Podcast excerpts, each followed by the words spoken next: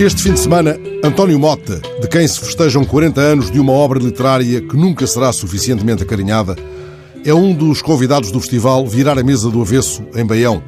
Ele e Alberto S. Santos serão intimados a organizar a emenda dos jantares de sexta e de sábado e as mesas largas de Tormes vão acolher um festim que terá também na conversa, mais do que sobremesa, um dos pratos de substância.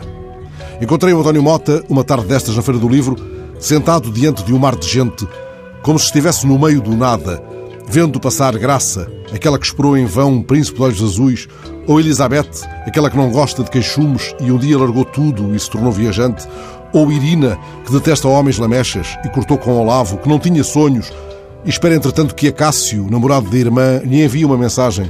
Ou Olívia, aquela cuja cara está a enrugar enquanto o corpo mirra muito depressa.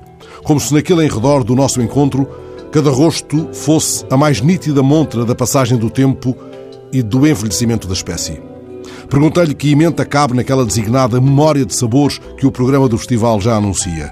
A resposta dele puxa-me para a aldeia de Ouville, onde nasceu, para as refeições da infância, os milhos. Ele diz, provocador, milhões com roncante e feijão.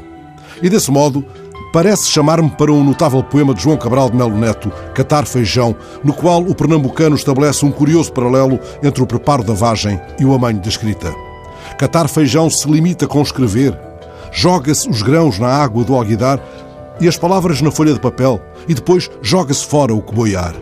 Certo, toda palavra boiará no papel, água congelada, por chumbo seu verbo.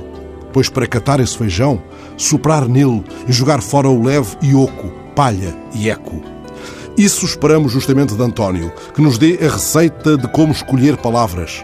Na base, feijão com arroz. Comeremos feijão com arroz como se fôssemos príncipes. E milhos, milhões com roncante. Dito assim, meu caro António Mota, fazes do farropo, mais do que um varrão, um rocinante.